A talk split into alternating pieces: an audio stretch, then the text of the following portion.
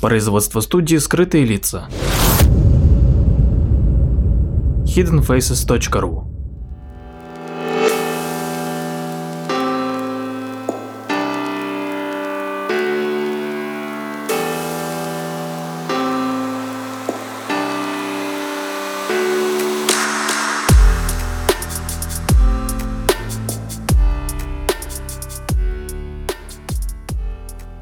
Здравствуйте, с вами Владимир Марковский и очередной выпуск передачи «Прожектор восприятия».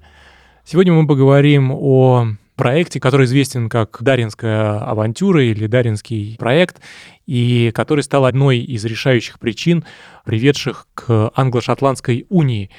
В результате этого проекта Шотландия практически обанкротилась. Но давайте по порядку. Даринский проект — это попытка колонизации бухты Дарьин королевством Шотландия. Бухта Дарьин находится в Центральной Америке на территории нынешней Панамы. События разворачивались в конце 1690-х годов. В то время Шотландия находилась в экономическом кризисе, ее промышленность была очень слабой, особенно по сравнению с соседним королевством Англия, с которым Шотландия через монаха находилась в личной, но не в государственной унии. Флот Шотландии был очень небольшим, а ее товары пользовались очень малым спросом в Европе. Кроме всего прочего, в стране в конце 17 века бушевали гражданские войны, что, конечно же, принесло много проблем, а, и, кроме всего прочего, разродился голод из-за неурожая. И в ответ на эту кризисную ситуацию парламент Шотландии принял решение о ряде антикризисных мер. А, в частности, в 1695 году был учрежден Банк Шотландии, был принят закон об упорядочении школ, который установил систему публичного образования по всей стране. Ну и, наконец-таки, для торговли с Африкой и с обеими Индиями была учреждена шотландская компания заморской торговли капитал которой собирался по публичной подписке. И если вы помните из нескольких предыдущих подкастов, которые я делал, это, в общем-то, была стандартная практика для многих стран того времени, для Франции, для Англии, для Голландии. Деньги на рисковые предприятия собирались путем выпуска акций. И, в частности, именно на многие предприятия по колонизации Северной Америки. В попытках расширить свою территорию Шотландия совершил э, попытку основания колонии в Стюарт-Тауне на территории нынешнего штата Южная Каролина. Эта попытка была безуспешной, но финансист Уильям Паттерсон разработал Даринский проект. Его целью было основание колонии на Панамском перешейке для того, чтобы в дальнейшем осуществлять торговлю с Дальним Востоком и богатыми полезными ископаемыми европейскими колониями на западном побережье американского континента. И, кстати, этот принцип именно и был реализован при сооружении Панамского канала.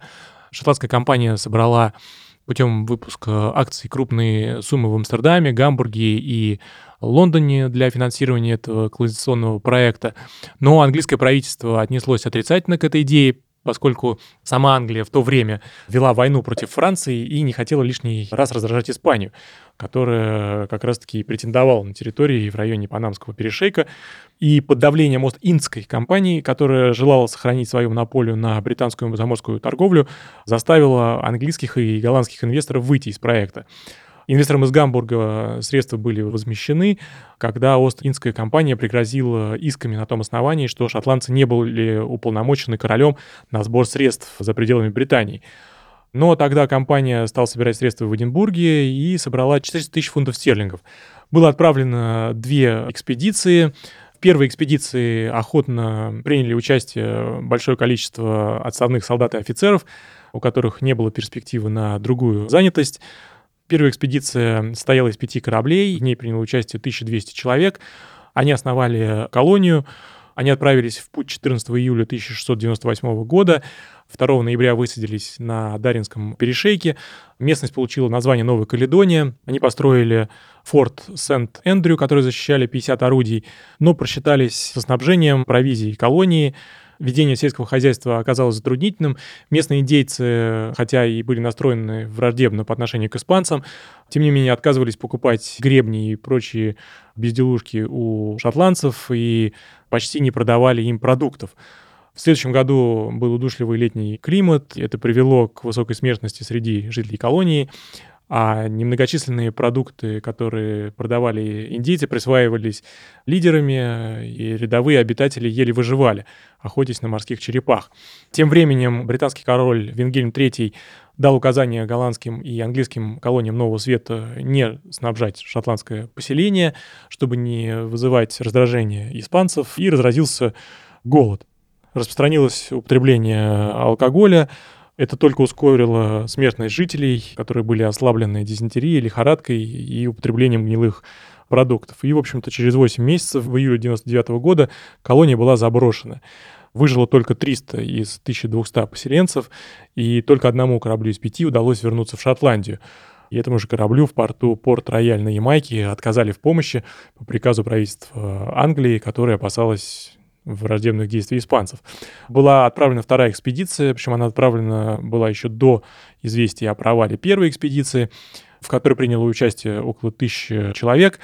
Ее, опять же, постигла неудача, поскольку испанцы начали военные действия против колонии, осадили форт Сент-Эндрю.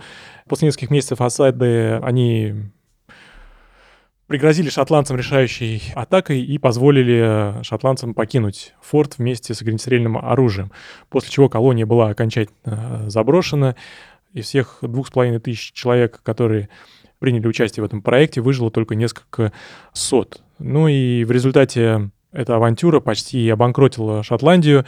Ряд видных шотландских вельмож обратились к Англии с просьбой покрыть национальный долг Шотландии и стабилизировать ее валюту и такое прошение было удовлетворено. Шотландский фунт был приравнен к английскому шиллингу, и согласно статье 14 акта об уни 1707 года, Шотландия получила около 400 тысяч фунтов стерлингов для покрытия будущих долгов.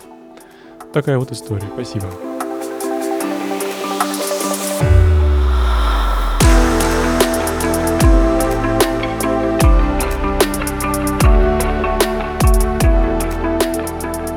Подписывайтесь на наш инстаграм подкаст студио в одно слово «О» на конце. Ищите нас в социальных сетях по названию сайта hiddenfaces.ru. Слушайте наши подкасты бесплатно на сайте hiddenfaces.ru, а также в приложениях SoundStream, Яндекс.Музыка, подкасты от Apple и Google Podcast в приложениях для Android.